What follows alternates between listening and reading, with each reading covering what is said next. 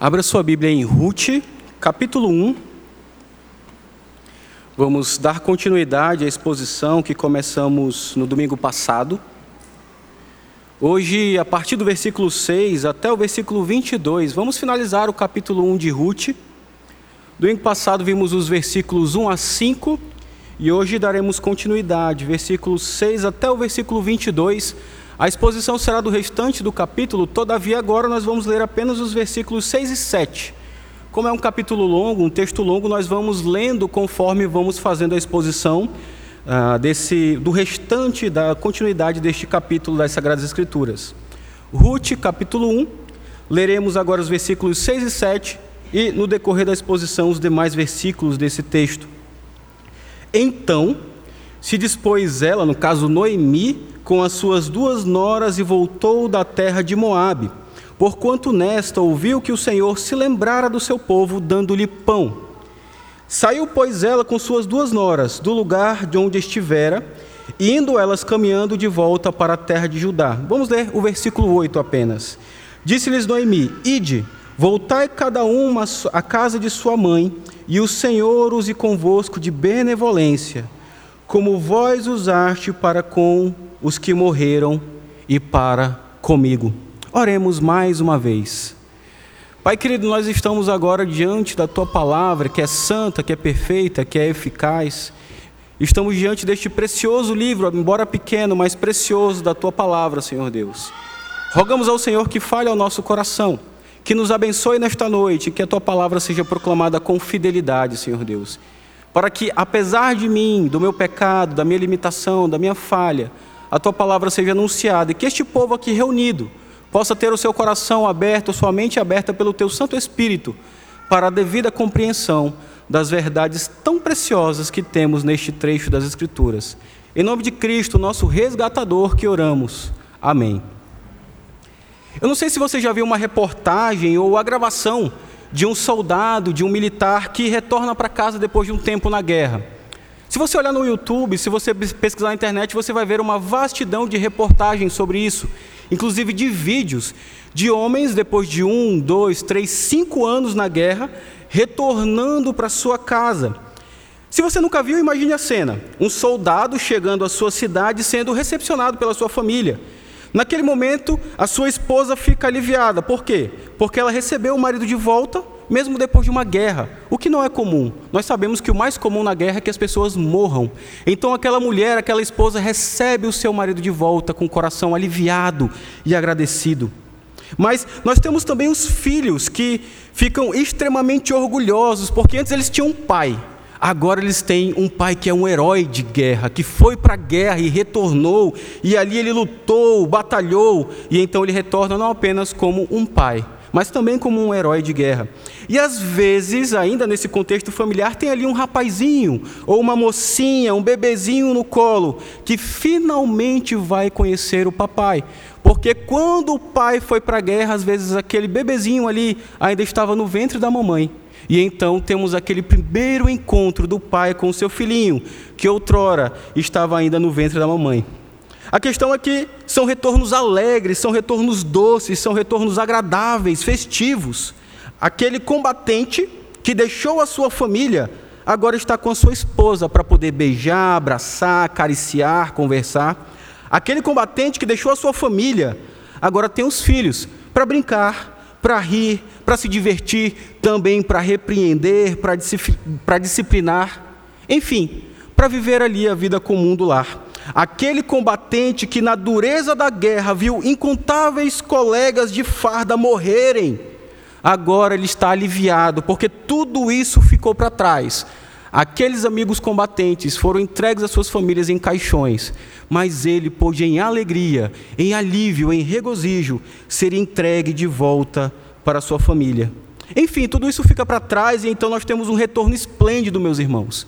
E isso é uma das maravilhas dos retornos, dos reencontros, daqueles que partem, mas recebem a graça de voltar.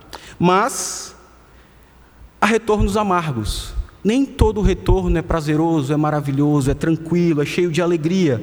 Mas há retornos amargos que envolvem dor e tristeza e choro. E hoje nós temos diante de nós um retorno assim. Um retorno não da guerra, mas de um povo inimigo, de um exílio, de um povo que estava distante de Deus, de uma mulher que estava distante de Deus, habitando em meio a um povo que vivia longe de Deus. E esse retorno é um retorno de amargura, e aparentemente, perceba isso, aparentemente, sem motivos para celebrar. No entanto, meus irmãos, vamos aprender hoje que a misericórdia de Deus, e ouça com atenção esta frase-chave do sermão da noite vamos aprender que a misericórdia de Deus é tão grande que, mesmo nos momentos mais amargos da nossa vida, Deus cuida de nós, mesmo que não reconheçamos isso.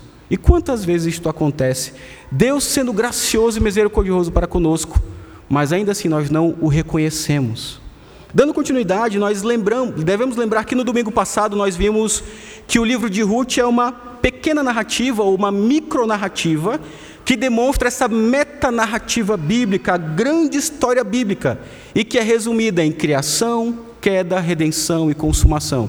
Se você esteve aqui na Escola Bíblica Dominical e assistiu aqui a classe dos adultos, você viu um quadro apresentado aqui pelo presbítero Joaquim como professor da classe, criação, queda, redenção e consumação. E temos utilizado isto no decorrer da exposição de Ruth. Vimos que, por exemplo, uma família decidiu fugir da terra prometida, impondo sobre si mesmo um alto exílio. E essa família saiu da terra das dádivas de Deus, pois o patriarca daquela família, que o nome era Elimeleque, Deus é rei, o patriarca daquela família quis ser rei sobre si mesmo. E nesse sentido, eles agiram como os nossos primeiros pais que estavam lá na terra das dádivas de Deus. E qual era essa terra? Um jardim plantado numa região chamada Éden como nós conhecemos, o jardim do Éden, o povo que estava na terra das dádivas de Deus, aquele primeiro casal, Adão decidiu, como Elimeleque lá na frente, ser rei sobre si mesmo, comeu daquele fruto e pecou contra o Senhor. E como consequência disso, você conhece a história. Ele e sua esposa, ou ele e sua família, foram exilados do Éden. E hoje nós temos este paralelo entre exílio e retorno, ou exílio e êxodo. A história ela passa por isso, exílio e êxodo. Porém, meus amados, pela misericórdia de Deus, nós não temos apenas criação e queda, mas nós também temos redenção. E hoje nós veremos o início desse processo redentivo, deste grande êxodo na vida de Noemi e Ruth, outrora exiladas, mas agora num processo, numa peregrinação, num êxodo de retorno ao Senhor. E o primeiro ponto que eu gostaria de destacar para os queridos é que Deus ele é misericordioso com o seu povo. Vamos reler agora o versículo 6 e a parte A, ou a primeira metade do versículo 7 do capítulo 1 de Ruth. Diz assim a palavra do Senhor: Então se dispôs ela com as suas noras e voltou da terra de Moabe, porquanto nesta Ouviu que o Senhor se lembrara do seu povo, dando-lhe pão. Saiu, pois, ela com suas duas noras do lugar onde estivera. Você deve lembrar que nós vimos no domingo passado que a fome sobre Belém, Belém de Judá, aquela cidade natal de Noemi e sua família, foi resultado da ação de Deus em pesar a mão sobre Israel a fim de fazê-lo voltar para o seu caminho. E meus irmãos, o que é interessante é que nós podemos ver uma mudança de circunstâncias. Outrora fome nos versículos iniciais, mas agora nós temos um retorno de abundância, um retorno de alimento. E com isso nós podemos deduzir, à luz das Escrituras, que aquele povo retornou para os caminhos do Senhor. Como todo processo de disciplina, o Senhor Deus sim desce a sua mão, a sua mão às vezes de forma árdua e dura, mas o povo retorna para o seu Deus. E então, nesse momento, o Senhor Deus demonstra a sua misericórdia. E com isso nós podemos ver que é o próprio Deus que nos conduz ao arrependimento. E é o próprio Deus que nos conduz a este êxodo. Que, nos... que atributo é esse? O atributo da misericórdia do Senhor. Só que antes de trabalharmos um pouco sobre este atributo, é importante nós entendermos o que é um atributo. Às vezes pode ficar um tanto vago na mente de algumas pessoas, quem sabe na mente das nossas crianças, adolescentes, o que quer, o que quer dizer ou, ou o que queremos dizer quando afirmamos sobre os atributos de Deus. E eu tenho dois, duas definições muito básicas e claras aqui sobre os atributos de Deus. A primeira delas é de um pastor presbiteriano, que também é um renomado teólogo sistemático, pastor Heber Campos, e ele diz o seguinte sobre os atributos: Atributos são qualidades, propriedades, virtudes ou perfeições de uma pessoa em particular ou de um ser. Todos temos atributos. Os atributos não são acrescentados a Deus, mas são qualidades essenciais dele, fazem parte do seu ser, do seu caráter, da sua natureza. O Senhor Deus, por assim dizer, é os seus atributos. Nós lemos aqui: Deus é amor, ele não possui amor, ele não redunda em amor, mas ele é amor. E ao mesmo tempo, Deus é misericórdia.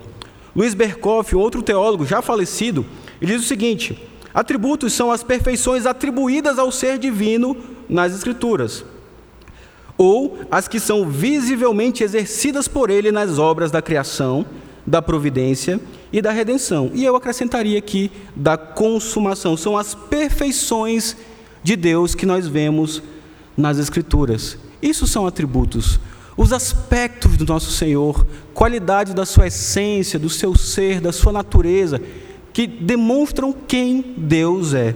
E então, o que queremos dizer quando Deus tem um atributo chamado misericórdia, ou que Deus é misericordioso? A palavra misericórdia vem do latim e significa literalmente ter o coração na miséria.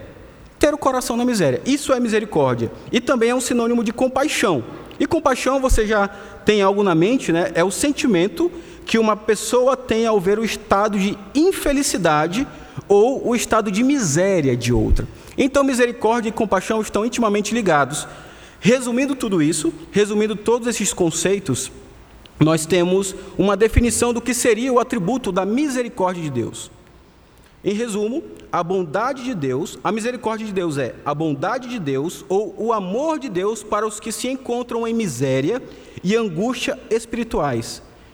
Pasmem, sem levar em conta o fato de eles a merecerem ou não.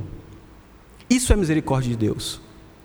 Resumindo, a bondade de Deus ou o amor de Deus para os que se encontram em miséria ou em angústia espiritual, sem levar em conta o fato de merecerem ou não. Nesse sentido, nós temos dois textos muito importantes que nos lembram da misericórdia de Deus. Se você quiser anotar ou então quiser abrir para acompanhar, Salmo 103 e Lamentações, capítulo 3.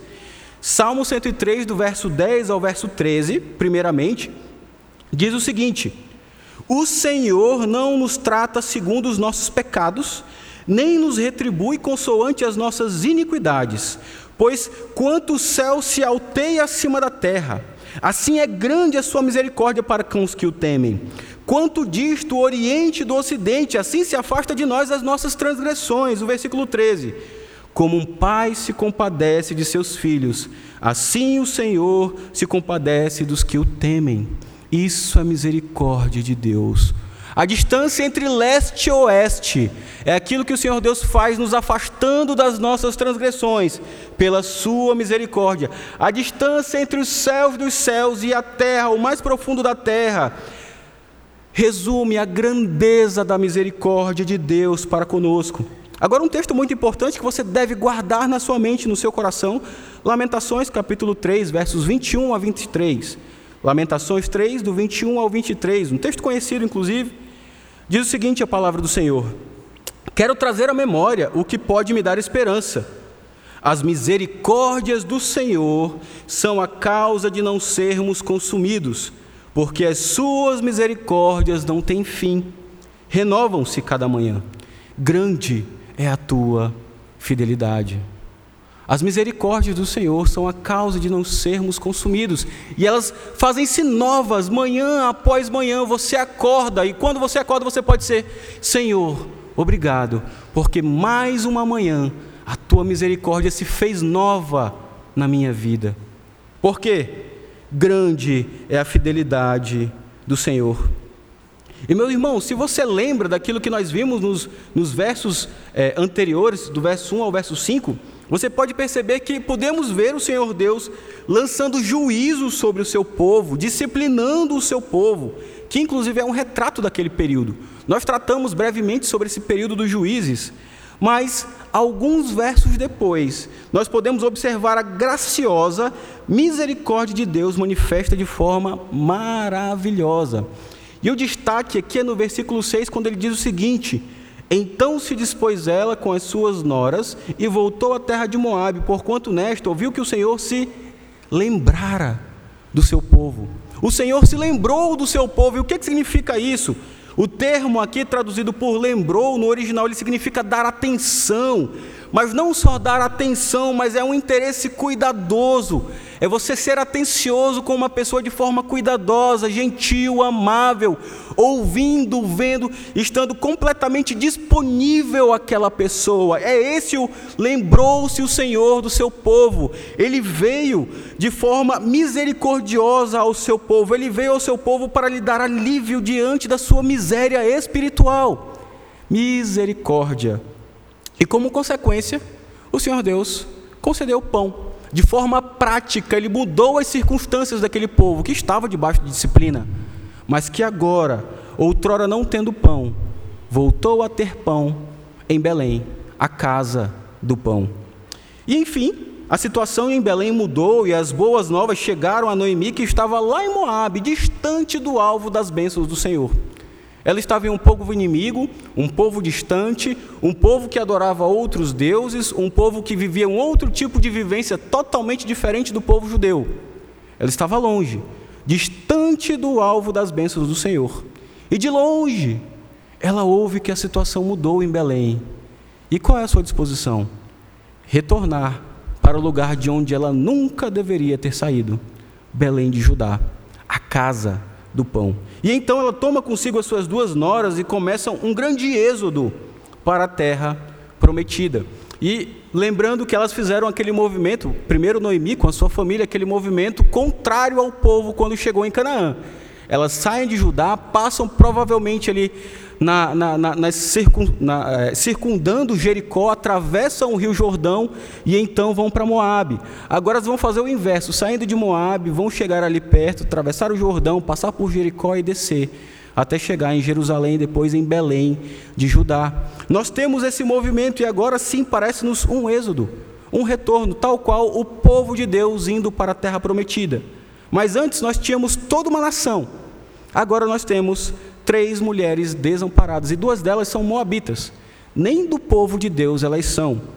E então nós temos um, uma série de diálogos que acontecem aqui, e eu gostaria de continuar o texto com os irmãos, destacando agora o retorno de Noemi e uma profissão de fé completamente inesperada. A partir do, do verso 7 até o verso 18, verso 7, parte B, até o verso, até o verso 14 primeiro, e depois nós vamos ler até o final do diálogo. Diz assim a palavra do Senhor. Ruth 1, a partir do verso 7, parte B. Indo elas caminhando de volta para a terra de Judá, disse-lhes Noemi: Ide, voltai cada uma à casa de sua mãe, e o Senhor use convosco de benevolência, como vós usaste com os que morreram e comigo. O Senhor vos dê que sejais felizes, cada uma na casa de seu marido. E beijou-as. Elas, porém, choraram em alta voz e lhe disseram: Não iremos contigo ao teu povo. Porém, Noemi disse: Voltai, minhas filhas, porque ireis comigo? Tenho eu ainda no ventre filhos para que sejam por maridos, para que vos sejam por maridos? Tornai, filhas minhas, ide-vos embora, porque sou velha demais para ter marido. Ainda que quando eu dissesse, tenho esperança, ou ainda que esta noite tivesse marido e houvesse filhos, esperá-los-ias até que viessem a ser grandes? Abster-vos-ias de, tornar, de tomar desmarido? Não, filhas minhas, porque por vossa causa a mim me amarga, lembrem-se do retorno amargo, a mim me amarga ao ter o Senhor descarregado contra mim a sua mão. Então, de novo, choraram em voz alta. Orfa, com um beijo, se despediu de sua sogra. Até aqui a leitura, depois veremos a continuação destes diálogos. Então, meus irmãos, o quadro é o seguinte: nós temos Noemi que começa essa viagem de retorno a Belém de Judá, naquele movimento de exílio-êxodo. Ela estava exilada, agora num êxodo, ela vai retornar para a casa do Senhor, para a terra do Senhor. E as suas noras vão com ela pelo menos até parte do caminho. E em determinado ponto que nos surpreende na história, parece que as coisas vão melhorar, né? Estão ali, todo mundo voltando, ela vai com suas noras, todo mundo está indo para Belém, mas de repente Noemi provoca um diálogo. Minhas filhas, até aqui a companhia de vocês foi boa, agora voltem para Moabe. E ela começa a insistir com as suas noras e ela traz uma série de argumentos, e eu gostaria de destacar isso. Primeiro, alguns aspectos iniciais desse diálogo, e depois destacar os argumentos de Noemi para que as suas noras voltassem. E destrinchando isso, nós temos algumas coisas. Primeira delas, há sim uma notável afetividade mútua entre essas mulheres. Nós podemos observar que elas sim se amam, elas sentem uma afetividade, um amor de uma, de uma sogra para uma nora, de uma nora para uma sogra. Todas têm uma afetividade mútua ali, há um choro, há um compadecimento da situação entre uma e outra. Elas não gostariam de estar vivendo essa situação juntas. Essas noras de fato parecem estar dispostas a acompanhar a sua sogra até a sua terra, a cuidar dela, a cuidar dela inclusive em sua velhice. Mas além disso, essas noras, elas foram bondosas com seus maridos, e é algo que também é surpreendente. Naquilo que nós podemos observar como sendo a graça comum de Deus, até porque Orfa retorna para sua terra, demonstrando que ela não era uma crente no Senhor. Ela sim era alguém que não nasceu no pacto e depois de grande ela não se converteu ao Senhor, não foi alcançada pela graça de Deus. Então, pela graça comum, de alguma forma essas mulheres foram boas para os seus maridos. Em que sentido nós podemos pensar nisso? Por exemplo, sabemos que esses homens morreram cedo. Provavelmente por uma briga, uma doença, alguma perseguição. Não sabemos o motivo exato, mas suponhamos que seja por uma doença. Talvez Ruth e Orfa tenham cuidado dos maridos ali moribundos, numa doença terminal, de repente por semanas, meses, não sabemos quanto tempo. De repente elas tenham se mantido fiéis a eles, independentemente das circunstâncias, de toda a reputação que as moabitas tinham naquela região. E além disso, elas foram fiéis a Noemi. Os maridos morreram, elas poderiam só ter abandonado Noemi e na mesma hora ter voltado para sua terra ou para suas famílias, mas não, elas permanecem com Noemi, inclusive percorrem quilômetros e quilômetros acompanhando a sua sogra. E como demonstração desse, é, dessa afetividade mútua, Noemi roga a benevolência de Deus para com elas. Nós podemos observar isso. O Senhor, no versículo 9, vos dê que sejais felizes, cada uma com o seu marido.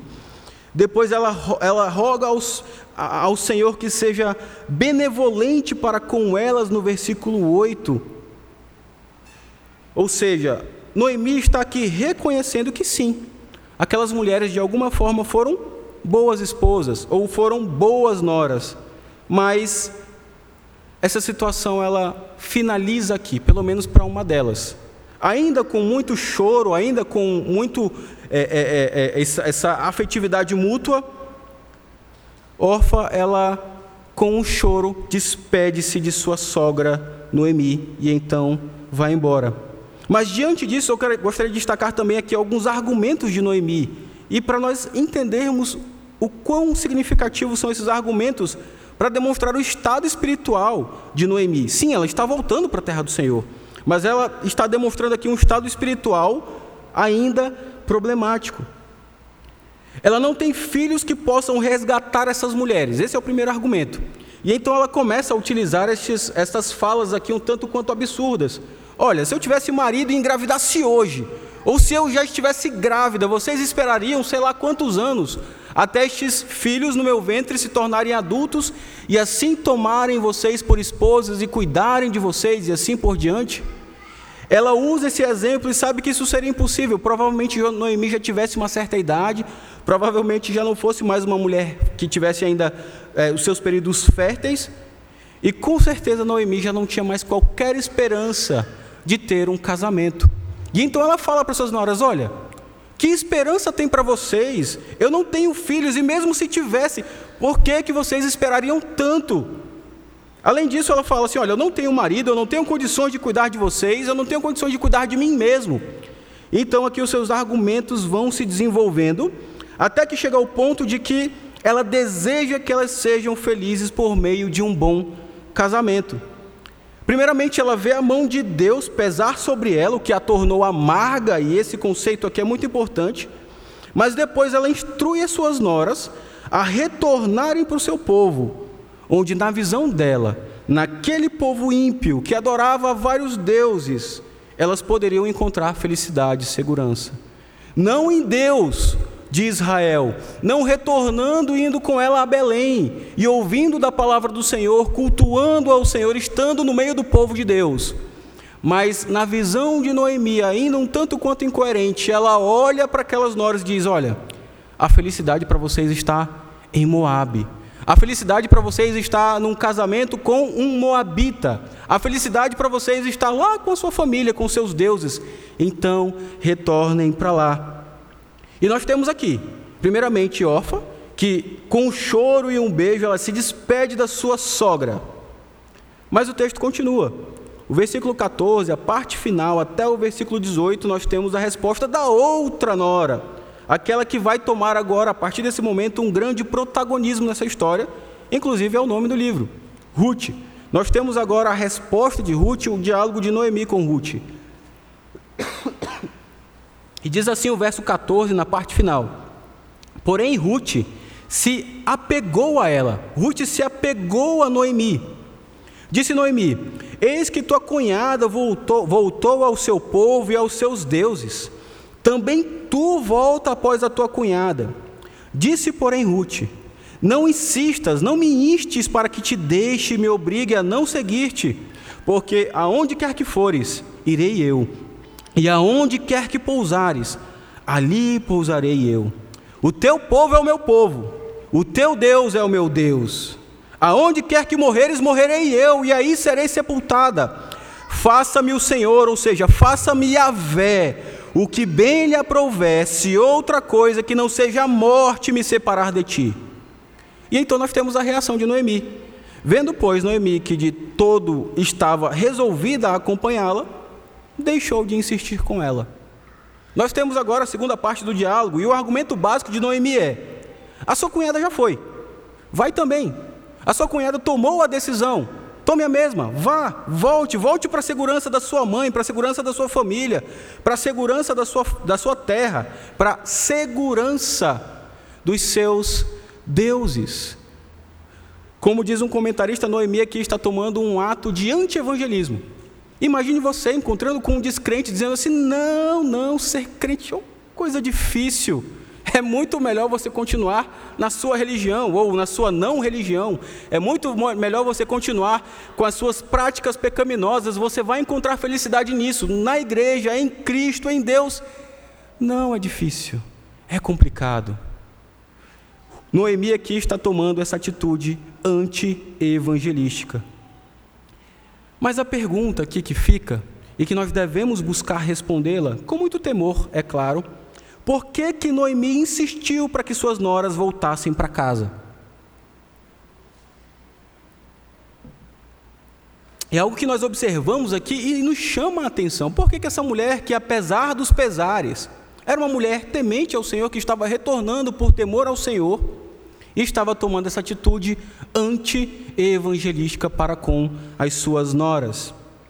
A primeira opção é que, ou o primeiro aspecto é que, mesmo que haja aqui alguma generosidade de, de Noemi em querer que suas noras se casem, tenham filhos, sejam protegidas por um marido, a sua sugestão de Noemi significava que Ruth e Orfa continuassem servindo aos deuses moabitas continuassem naquele povo miserável, distante do Senhor. Em um certo sentido, ela está seguindo a tendência da cultura da sua época. E nós devemos reconhecer isso, que a mulher naquele momento, se ela não tinha marido, não tinha filhos, era uma viúva, ela estava completamente desamparada. Essa é a situação de Noemi, essa é a situação de Ruth e essa é a situação de Orfa. Elas não poderiam, naquela sociedade, buscar trabalhar e então sustentar-se e seguir viver a vida. Não. Naquele contexto, sim, era uma situação extremamente delicada daquelas mulheres.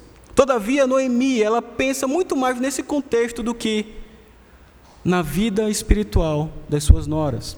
Que mesmo que pudessem viver em uma certa insegurança, mas diante do povo de Deus, elas poderiam ser cuidadas pela comunidade do Senhor. mesmo não tendo nunca mais um marido, mas elas iriam ter o privilégio de conhecer ao Senhor Deus. Mas Noemi, em um aspecto um tanto quanto generoso ali para com elas, se preocupando sim com elas, em certo sentido, com bases erradas, com bases baseadas tão somente na tendência e na cultura da sua época, ela manda que elas voltem. No entanto, tem algo também que nos chama a atenção. Parece que Noemi está querendo se livrar das suas noras. Porque ela é muito veemente, né? Você olha para o texto, você reconhece isso.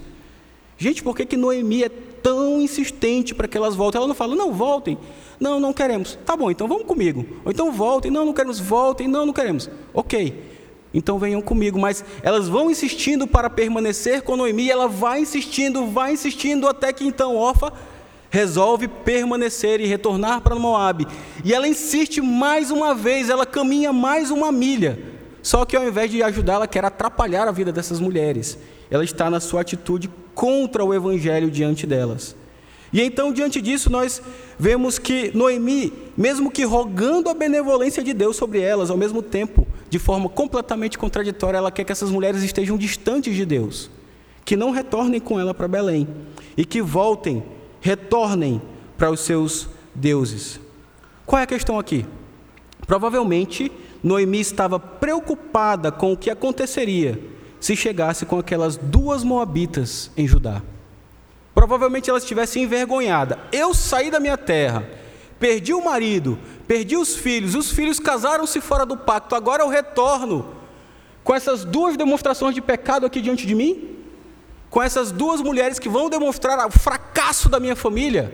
Não, se eu puder me livrar delas, eu vou me livrar delas. E para demonstrar isso, eu peço que, sua, que você abra sua Bíblia lá em Gênesis 19. Precisamos relembrar a origem dos Moabitas. Gênesis capítulo 19. Gênesis 19, do verso 30 ao verso 38. Nós não leremos a passagem completa, mas alguns trechos. Fala aqui sobre a origem desse povo moabita, ao qual essas duas mulheres fazem parte. Gênesis 19, a partir do versículo 30, diz o seguinte: a palavra do Senhor. Subiu Ló de Zoar e habitou no monte, ele e suas duas filhas, porque receavam permanecer em Zoar. E habitou numa caverna, e com ele as suas duas filhas. Você deve lembrar algo da história de Ló. Aqueles anjos vão para destruir Sodoma e Gomorra, e tem todo um contexto ali de, de Ló estar disposto a entregar as suas filhas para os homens daquela cidade e abusarem delas. E então aqueles anjos salvam, é, anunciam a, a, a, a salvação para Ló e sua família, fala para eles fugirem. Ló avisa os seus futuros genros, homens que já estavam ali pactuados para casarem com suas, com suas filhas, mas eles não ouvem, então vai sua família. Ló, sua esposa e suas duas filhas. Todavia, em determinado momento do caminho, eles não deveriam olhar para trás, mas a esposa de Ló olha. E o que acontece com ela? As crianças sabem bem vira uma estátua de sal. E então aquela família já está fraturada. Não temos mais uma esposa. Temos aqui o marido, o, o pai e as duas filhas. E eles vão ficar numa situação isolada ali, numa caverna. E diante de todo esse contexto, olha a mentalidade destas filhas como consequência de viver tanto tempo aonde? Em Sodoma. E você sabe o que significa Sodoma. Então, a primogênita disse à mais moça: nosso pai está velho, não há homem na terra que, que, que venha unir-se conosco, segundo o costume de toda a terra. Venha, mais velha falando para a mais nova, vem, façamo-lo beber vinho, deitemo-nos com ele e conservemos a decência, a descendência de nosso pai.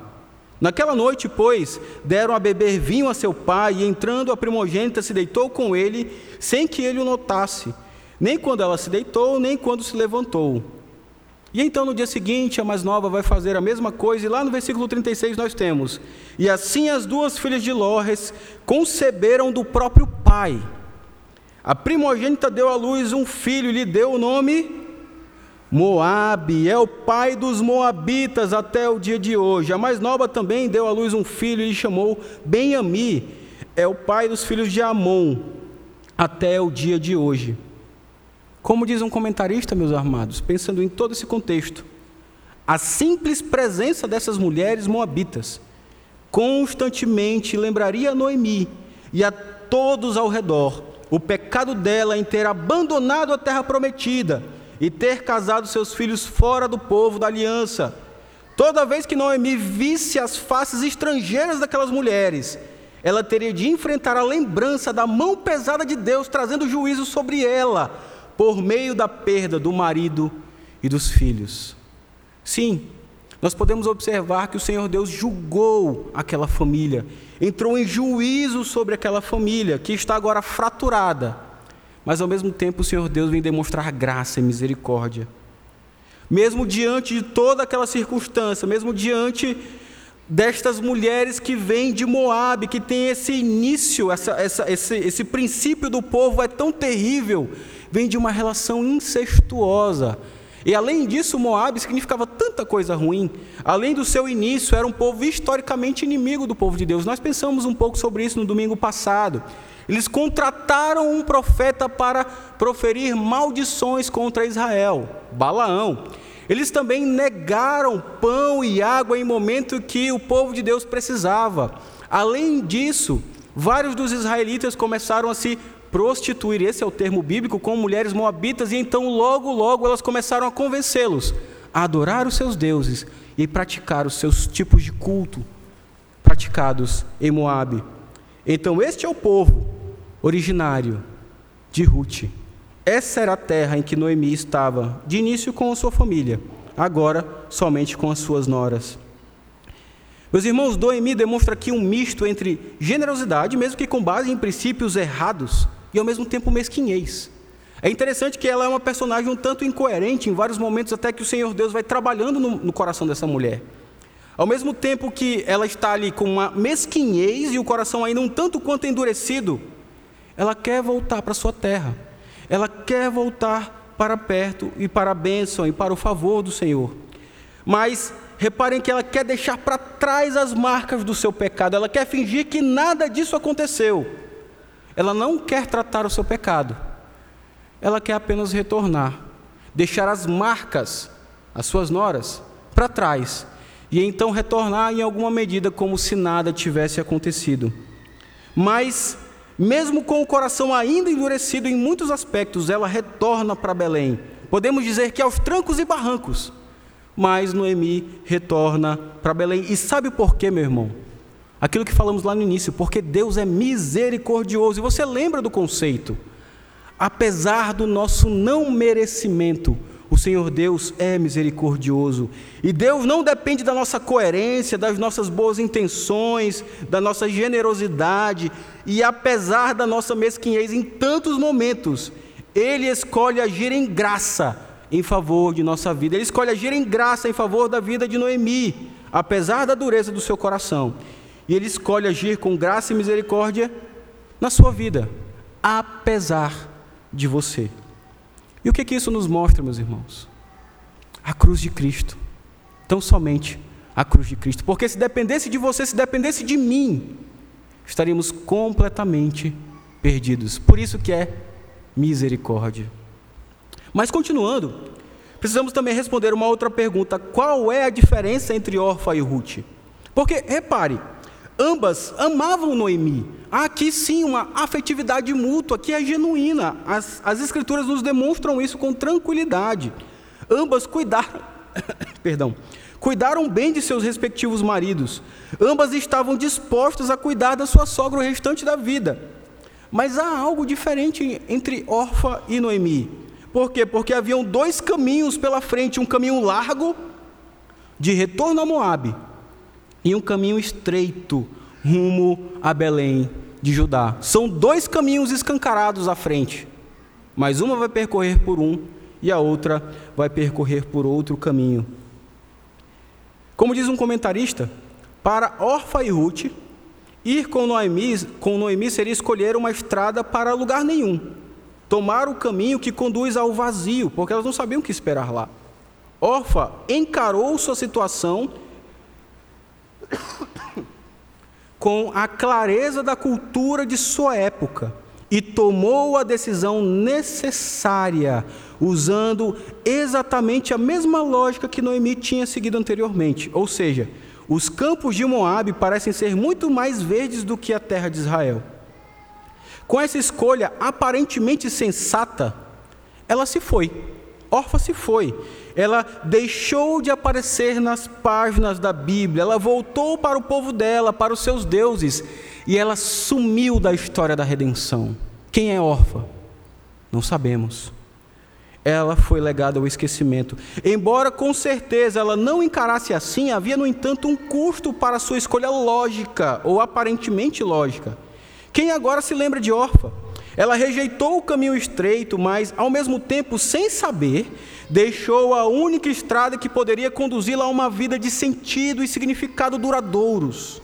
A escolha sábia do mundo para evitar as dificuldades, ao final, leva ao completo esquecimento. Eu vou repetir apenas essa frase final. A escolha sábia, entre aspas, do mundo para evitar essas dificuldades que viriam pela frente ao final levam órfã ao completo esquecimento. Mas graças ao Senhor nós não temos apenas órfã nessa história. Nós temos Noemi, órfã e Ruth. E que aqui começa a tomar um protagonismo e ela escolhe seguir por esse caminho mais estreito. É interessante que nós podemos observar que ela escolhe seguir por um caminho que é duro, que é pedregoso, que é de provável humilhação, de várias inseguranças, mas Ruth ela demonstra um amor pactual para com Noemi. E esse conceito nós já trabalhamos aqui em outros momentos, é muito importante nessa história, é o amor Hesed, que é falado aqui em alguns momentos em Ruth, vamos trabalhar melhor sobre isso mais à frente, mas é esse amor pactual, este amor fiel. E Ruth ela é uma demonstração na prática deste amor pactual, porque isso era um reflexo do seu amor para com Deus amando a Deus sobre todas as coisas e o próximo como a si mesmo. Um reflexo do seu amor para com Deus, um reflexo do seu amor para com Yahvé, vem e transborda em direção à sua sogra. Por quê? Porque Ruth amava o Senhor, essa é a diferença. Ruth era uma crente. Em algum momento daquela trajetória, Ruth é alcançada pelo Senhor, talvez neste caminho. Talvez no momento em que Noemi, na sua atitude anti-evangelística, fala: voltem para os seus deuses, e ela fala: não, eu não posso. Que Yahvé lance sobre mim a sua maldição se eu não cuidar de você até a sua morte. Eu vou morrer onde você morrer. É o que fala Ruth, a sua sogra. O exemplo de Ruth, meus irmãos, nos mostra que a misericórdia de Deus não tem limites. Lembremos que os atributos de Deus são as perfeições de Deus. Então a sua misericórdia ela é perfeita. E como algo perfeito é algo que não é limitado. Nós somos limitados, mas Deus é perfeito e a sua misericórdia é perfeita e ilimitada. Ela é demonstrada de tal forma que Deus busca Ruth, a sua eleita, a igreja dele, lá num povo inimigo, e o Senhor Deus vai, pega Ruth e traz para junto de si. Ele tira Ruth de um povo cujas origens são pecaminosas, como vimos aqui em Gênesis. Ele busca a Ruth de um povo que negou auxílio ao seu próprio povo, o povo de Deus, o povo de Israel. O Senhor Deus tira, busca a Ruth de um povo que adorava deuses estranhos.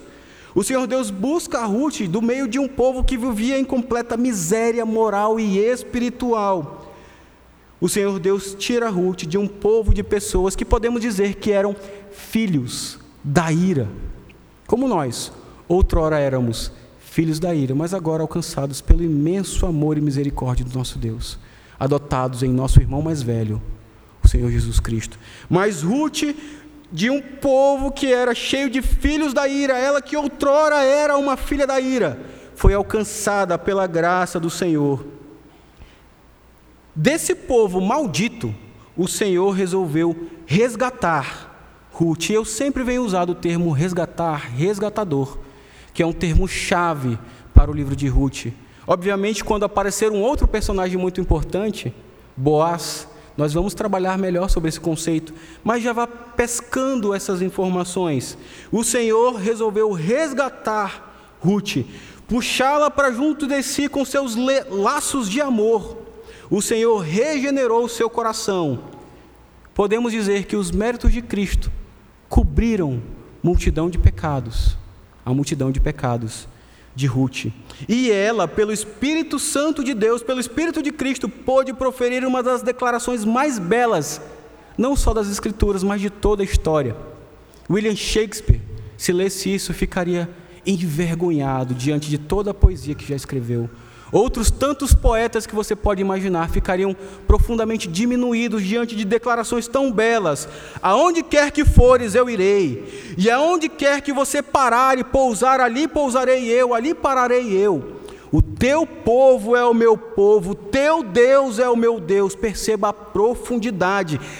Ruth está deixando tudo para trás: o seu Deus, a sua família, o seu povo, tudo ela abriu mão de tudo para estar junto com o mesmo Deus de Noemi. Aonde quer que você morrer, eu morrerei e ali serei sepultada. Faça-me Yahvé, o Senhor do pacto, da aliança, o que bem lhe aprouver. Se outra coisa que não seja morte me separar de ti. Há um vínculo aqui não meramente afetivo, meus irmãos, mas aqui é uma declaração de fé. Aqui é uma declaração de alguém que, como eu falei, abandonou tudo ficou para trás. Ela disse: Eu vou servir ao teu Deus, e agora o teu povo é o meu povo. Como o Senhor Jesus fala: aquele que não amar menos a pai, mãe, marido, filhos, esposa, não amar menos estas pessoas do que a mim, não é digno de mim. Precisamos nos lembrar disso. O Senhor Jesus, o Deus triuno, deve ser o principal alvo do nosso amor e da nossa fidelidade, da nossa atenção. Ruth demonstra na prática aquilo que nós falamos lá no domingo passado como o significado básico desse livro. Ela demonstra na prática o amor redentivo de Deus em Cristo Jesus por sua noiva, no caso aqui, Ruth parte desta noiva, que estava completamente desamparada, mas que foi redimida pelo seu resgatador.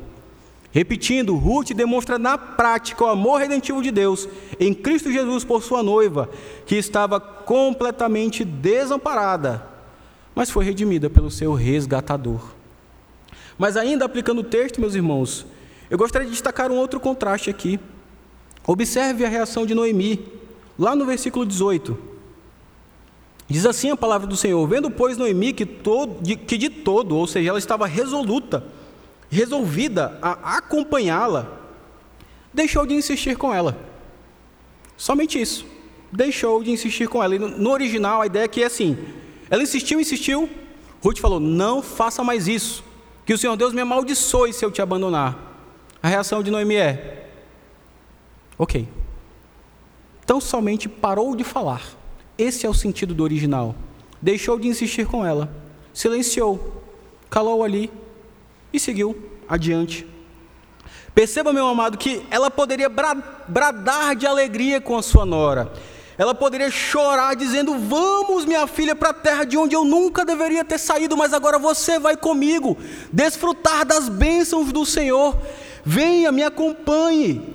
Contudo, Noemi tem tamanha amargura e apatia no seu coração que ela não dá qualquer valor ao fato incrível de ver uma moabita fazendo uma profissão pública de fé diante dela. Ela não dá qualquer valor a isso.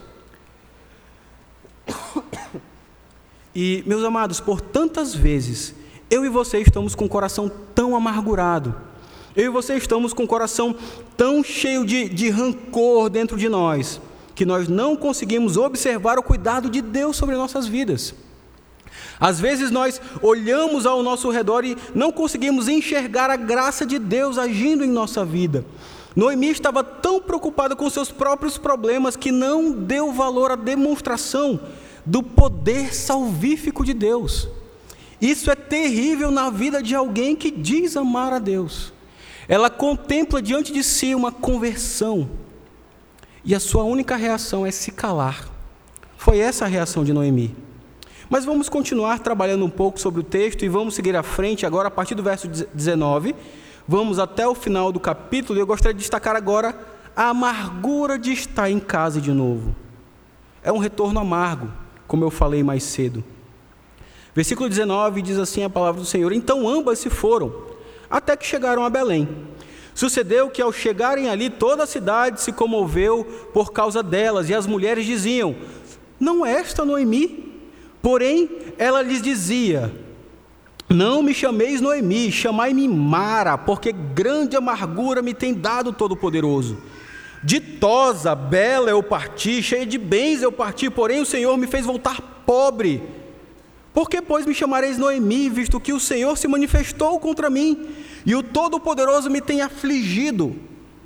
Assim voltou Noemi da terra de Moabe com Ruth, sua nora, a Moabita, e chegaram a Belém, no princípio da cega da cevada. Meus irmãos, nem todo retorno é festivo, alegre, sorridente, de abraços, de sorrisos, de conversas, de perguntar quanto tempo, como você tem passado. Nem todo retorno é assim. Temos aqui um retorno amargo, um retorno triste. E ele é demonstrado dessa forma quando Noemi diz: Olha, não me chamem mais Noemi, porque eu era ditosa, eu era agradável. E o nome Noemi é este, vocês lembram? Agradável, bela, ditosa, querida. Eu não sou mais isso. Meu nome agora é Mara, amarga porque o Senhor me tornou amarga. Essa é a fala de Noemi. Ele tem pesado sobre mim a sua mão, ele tem me afligido. Mas a pergunta é: o que está por trás da atitude de Noemi de voltar para casa? Porque perceba, sim, Noemi está cheia de, de incoerências. Mas, como eu falei, aos trancos e barrancos, ela está nesse processo de retorno. Ela está sim retornando, porque apesar de ainda estar com o coração bastante endurecido e cheio de amargura, como vemos aqui, Noemi ainda assim reconhece que não há salvação longe de Deus. Meus irmãos, isso demonstra para nós que não é por nós, porque quantas vezes o Senhor age em nossas vidas, mesmo estando tão amargos, amargurados, tão descontentes com o Senhor Deus, e mesmo assim Ele é gracioso para conosco ela volta para o seu povo e para o seu Deus, ela reconhece que o Senhor pesou a mão sobre ela, e mesmo assim retorna. Ela está num processo e ainda será trabalhada pelo Senhor. Meu irmão, eu quero que você lembre que esse retorno era extremamente difícil. Retornar para casa quando você foge de casa é difícil. Retornar para a igreja quando você sai da igreja é difícil, envolve muitas coisas. A pessoa que sai e volta, ela sabe muito bem que vai retornar em uma situação complicada. Ela volta para o lugar que muitas pessoas vão dizer assim: olha, eu não te avisei. Não era para você ter feito isso, você fez, foi lá na frente quebrou a cara. Passou aí anos distante do Senhor. Agora você está voltando, mas bem que eu te avisei. A pessoa que sai e volta, ela sabe que vai passar por situações como esta que vai ser confrontada quanto ao seu pecado. A pessoa que sai e volta, ela sabe que vai ter que lidar com a exposição, muitas vezes com a vergonha, com a disciplina eclesiástica, com o afastamento da ceia, porque vai estar disciplinada. A pessoa que sai e volta, de fato, é difícil. Por isso que o retorno é tão somente pela graça e misericórdia do Senhor, porque se fosse por nós mesmos, uma vez que saímos, que nos afastamos, não necessariamente naquela atitude de se professar um ateu, de que Deus não existe, mas que vai mergulhando cada vez mais nos seus pecados, sabe que o Senhor está ali, mas está distante do Senhor e vai cada vez mais se afastando, sai do convívio da igreja, está cada vez mais distante. E muitos perdem a oportunidade de voltar por conta do orgulho por conta do receio de enfrentar a igreja, de enfrentar os irmãos. Como diz um outro comentarista, voltar é lidar com a vergonha, com a pobreza resultante, como Noemi voltou pobre, como ela mesma diz, com a solidão de reconhecer-se como Noemi, viúva e sem filhos. Nós, nós também temos de lidar com os resultados das nossas escolhas ruins. Talvez retornar, retornar para a casa do Senhor envolva pedir perdão a alguém, envolva confessar o seu pecado publicamente, envolva restituir algo, envolva chegar para alguém e dizer assim: meu irmão, me perdoa, eu pequei contra você. Eu estou me achegando de novo ao Senhor, mas neste processo eu preciso pedir o seu perdão. Muitas vezes retornar é isto. E é duro, meus irmãos, é difícil. Por isso, o conselho que eu dou, e aquilo que nós aprendemos aqui, sobretudo para aqueles que são os mais jovens, crianças, adolescentes, jovens, aprendam essa lição desde cedo. Afastar-se do Senhor nunca é uma boa opção. jamais. Crianças, amem ao Senhor desde cedo, porque afastar-se do Senhor produz dor. Mesmo que nós venhamos e o Senhor nos conceda a graça de retornar para Ele, mas isso vem em dor, envolve muitas vezes a disciplina, envolve muitas vezes uma diversidade de marcas que são duras e que ficam. Então, afastar-se do Senhor nunca é uma boa opção. O verso 19 diz que, ao chegarem ali, toda a cidade se comoveu por causa delas. E as mulheres diziam: Não é essa Noemi? É interessante que a tradução aqui diz que todo mundo se comoveu, e às vezes a gente pensa assim: olha, todo mundo se compadeceu. Ou seja, ela, Noemi saiu do meio da igreja do Senhor, ela retornou e todo mundo estava ali compadecido. Mas o sentido não é propriamente este, outras versões trazem até o sentido mais próximo daquilo, o sentido aqui é que houve um murmúrio na cidade. As mulheres começaram ali com aquele cochicho. Opa, não é essa Noemi, aquela que era ditosa, mas ela está tão diferente. Noemi era tão bela, mas nossa, ela não está bem. Tá, seus cabelos estão mais grisalhos. Ela está com mais rugas. Parece que ela foi judiada pela vida. E então começa aquele alvoroço, aquela confusão na cidade. E esse é o termo, esse é o sentido aqui. Não é um compadecimento de venha minha filha, vamos cuidar de você, mas pelo contrário é assim: eita, não é aquela? Hum, mas bem feito, né? Ela ficou esse tempo fora, voltou toda judiada pela vida. É assim mesmo. E então começa aquilo na cidade. E meus irmãos, isso nos traz uma reflexão como nós agimos com aqueles que retornam para a casa do Senhor. Que às vezes retornam como, como Noemi, sim, judiados pelo seu tempo lá fora. E então chega aqui diante de nós, o que, que nós fazemos? Descemos mais ainda a lapada na pessoa. Ou então, como nós agimos diante daqueles que estão em disciplina, aqui na igreja. Estamos falando aqui da primeira igreja. Às vezes é anunciado uma disciplina aqui e o que, que acontece na igreja? Cochichos, fofocas. E aquele negócio começa a circular aqui e ali. Meus irmãos, isso é tão nocivo. É prejudicial para o tratamento daquela pessoa que foi levada ao conselho, que confessou o seu pecado, que está num processo de tratamento, de aconselhamento, que está distante da ceia do Senhor, que está distante de algum ministério que exercia. E então, sobre isso ainda estamos aqui, eu e você, falando sobre aquela pessoa. É isso aí, bem feito, é assim mesmo. Não vi a hora disso acontecer. Meus irmãos, precisamos refletir como nós agimos quando temos pessoas em disciplina e como nós agimos diante daqueles que retornam. Porque, na verdade, um retorno, na verdade, uma restauração deve ser motivo de alegria, deve ser um motivo de regozijo para toda a igreja. Um irmão que estava longe, mas retornou, sim, cometeu uma série de pecados, foi judiado, mas o Senhor desceu a sua mão, ele confessou o seu pecado e hoje está aqui buscando tratamento no Senhor. Graças a Deus por isto. Mas quantas vezes agimos muito distantes do que nos direciona a palavra do Senhor? Ainda aplicando o texto, o verso 21 diz que nas palavras de Noemi, ela, ela, ela afirma que saiu ditosa, mas que voltou pobre.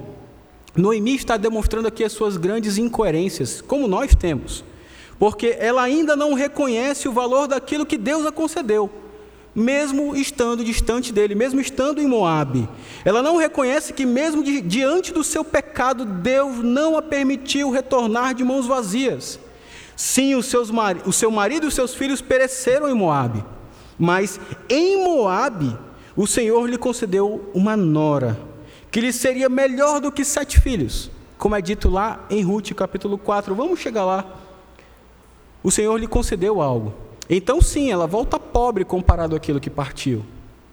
Mas ela não volta sem nada em mãos. E ao mesmo tempo ela parece não reconhecer isso, ela não percebe que Deus a abençoou e cuidou dela, mesmo diante de todas essas circunstâncias. A mão de Deus estava a protegendo, a providência silenciosa de Deus estava cuidando de Noemi. Ela não reconhece isso ainda. E meus irmãos, pensem que muitas vezes nós somos assim. Nós Diante das circunstâncias, com frequência gememos, reclamamos e vemos apenas o lado sombrio da situação. Nós olhamos para o céu e contemplamos apenas aquelas nuvens escuras e fechadas e não conseguimos ver os, os pequeninos raios de sol atravessando ali as brechas e o Senhor Deus nos abençoando mesmo diante do nosso pecado e da nossa incoerência. Ela não vê que Deus agiu com sua graça e providenciou para ela algo, mesmo assim. O versículo 22, a finalização desse, desse capítulo é bem emblemático. Diz o seguinte: Assim voltou Noemi da terra de Moabe com Ruth e sua nora, a Moabita, e chegaram a Belém no princípio da cega da cevada. O Senhor Deus providenciou para ela uma nora, a Moabita.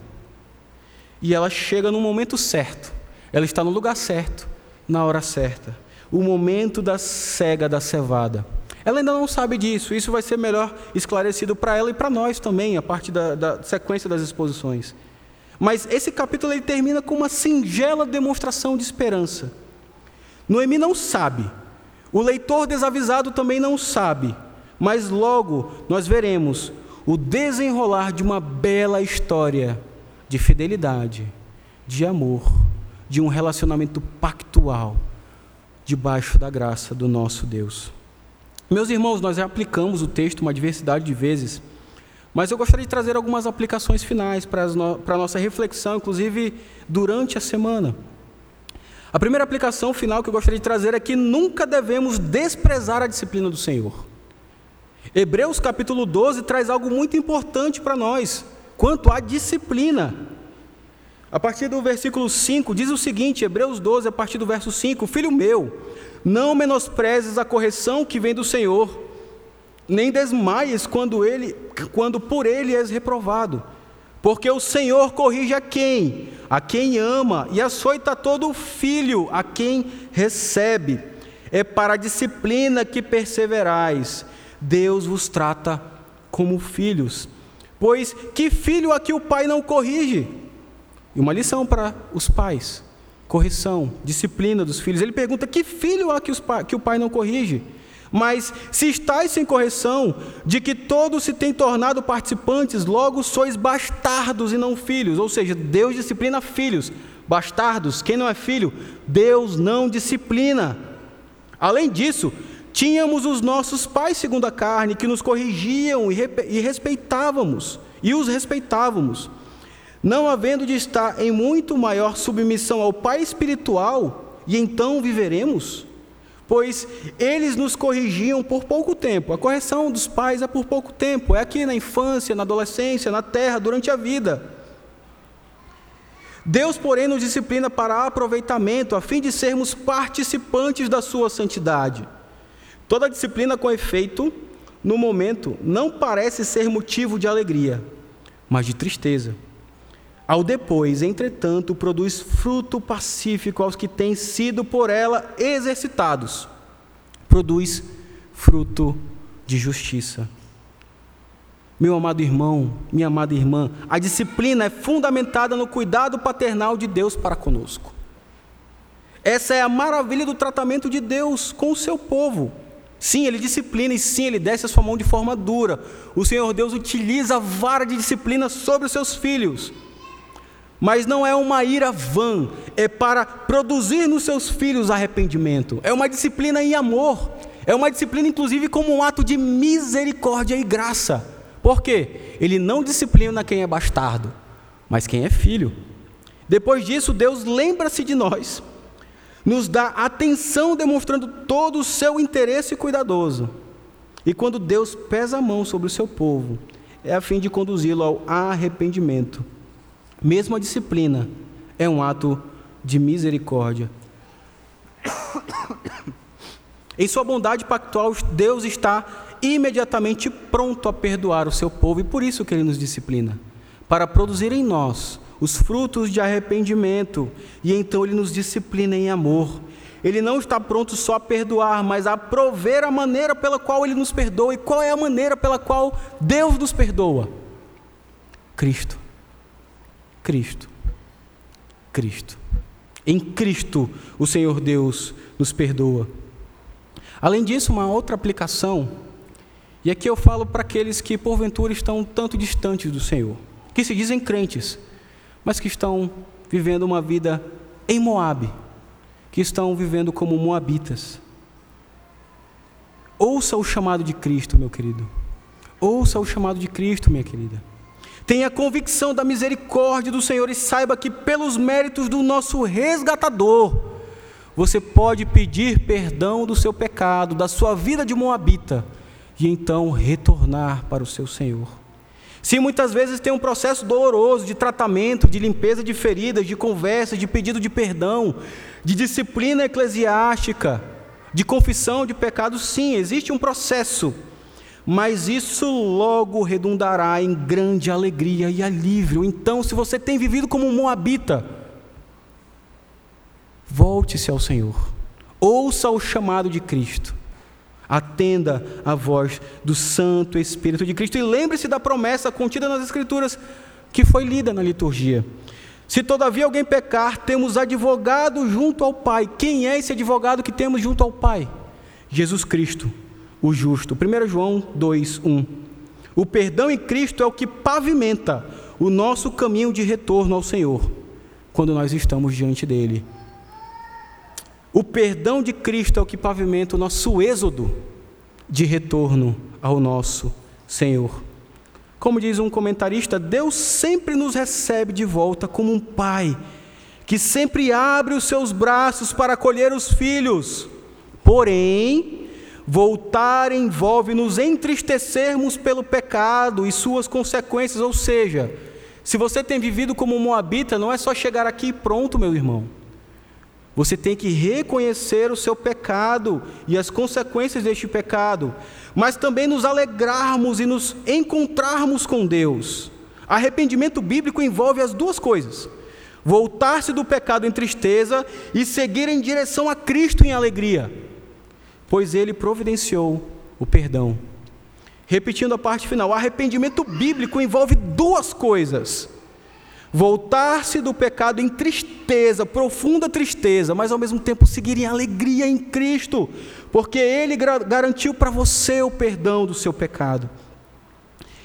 E finalmente, toda a Bíblia pode ser lida como uma grande história que se resume entre exílio e êxodo. Exílio é a saída, e Êxodo é a jornada de retorno. Adão e Eva começaram lá no jardim, como começaram lá no jardim, na terra das delícias do Senhor, mas como consequência do seu pecado, eles foram exilados daquele jardim. Você conhece essa história? Todo o resto da Bíblia pode ser entendido como a história de Deus realizando um êxodo para o seu povo e restaurando a sua presença ao seu santuário. E o que é mais interessante, meus irmãos, é que isso aponta diretamente para o Senhor Jesus Cristo, porque o ciclo final de exílio e êxodo acontece em Cristo. Aí você pode me perguntar, mas como assim, José? Como esse ciclo de êxodo, de, de exílio e êxodo acontece no nosso Senhor? Aquele que é o pão da vida foi exilado pelo Senhor. Lembre-se disso. Cristo foi exilado lá naquele deserto, sem comer e sendo tentado pelo diabo. Isso é um aspecto do seu exílio. Cristo foi exilado da comunidade de Israel mediante a humilhação e a dura perseguição imposta a ele pelos religiosos daquela época. Ele veio para os seus, mas os seus não o receberam. Cristo foi exilado pelo povo de Israel. Cristo foi exilado, sabe aonde? Lá no Calvário, quando naquela cruz ele recebeu toda a fúria de Deus Pai ele foi exilado, inclusive quando naquela cruz ele é exilado da presença de Deus, quando ele clama: Deus meu, Deus meu, por que me desamparaste? Ele foi exilado, meus irmãos. Mas ao mesmo tempo nós podemos perceber um retorno do nosso Senhor, um êxodo, porque ele retorna, ele, ele vem em um êxodo, uma peregrinação à terra dos vivos em sua ressurreição. Ele traz consigo os tesouros conquistados em sua morte, ou seja, todos os santos redimidos por seu sangue.